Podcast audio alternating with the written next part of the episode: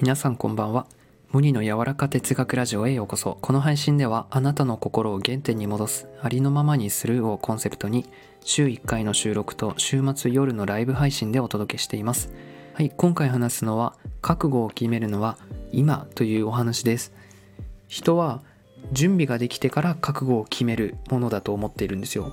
知識が増えたら体験が経験が増えてから準備ができてからさあ覚悟を決める。って思ってるんですよ。だけどこれ逆で覚悟を決めるから環境が訪れる準備するし人が現れるし学びがある心が強くなっていくっていう順番なんですよ。だから自分のタイミングで準備が整って心が満ちてよし覚悟今決めるぞじゃなくてもう今これをやりたいなじゃなくて絶対するって決める。今ここで。うん。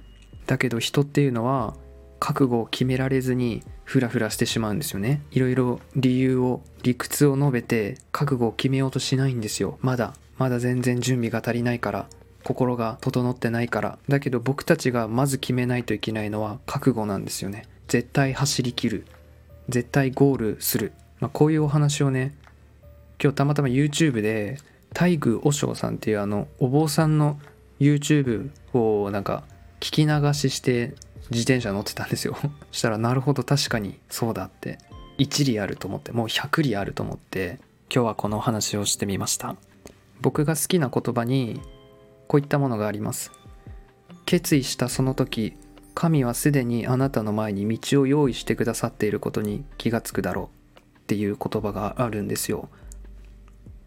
旧約聖書に登場してくる中心人物の一人に偉大な聖人のモーセっていう男の人がいます。でこのモーセもねその最初とてもね弱気な男の人として描かれているんですよね。でこのモーセとね神様とのね初対面。モーセと神の絡みがねめっちゃ好きなんですよ僕。最初の。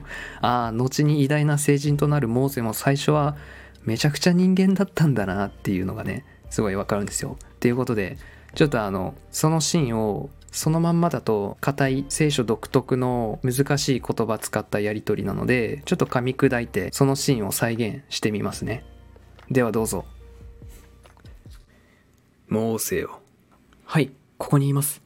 今エジプトによるイスラエル民族たちがひどく虐げられている。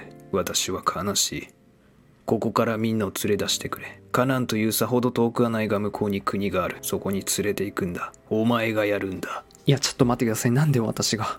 大丈夫だ。私は必ずお前と共にいる。このことを彼らにどう説明すればいいんですか？ななんて言えばいいんですか？じゃあこう言いなさい。ある方が私のところに現れたとな。そしてこのように言われたと伝えなさい。いやでも絶対みんな信じてくれないですよ。それにエジプトの王には何て言えばいいんでしょうか？まあとりあえずみんなのところへ行きなさい私がいろんな奇跡を見せるから。ああ主よ。私は大勢の前で喋るのが苦手なんです。誰が口を与えたと思っている？私だ。私はお前の口だ。大丈夫だから。私はお前と共にいる。ああ主よどうか他の人をお使わしくだおさい。前ええ加減にせよ。はいっていうことなんですよ。すごいなんかこの印象。ああ人ってこういうもんだよなって思うしああ人ってそうやって覚悟して強くなっていくんだな。こういきなりできるとは思ってないんですよ。いきなりできるようになるとは思ってなくてまず覚悟を決める絶対にやるって決める。そこに自分を成長させてくれるような環境が訪れるとか手助けしてくれる人が現れる。そうやって道が進んでいく。そういうものなんだと思います。人間の責任は覚悟を決めることなのかもしれませんね。はいということで今回は覚悟を決めるのは今というお話でした。最後までお聴きくださりありがとうございました。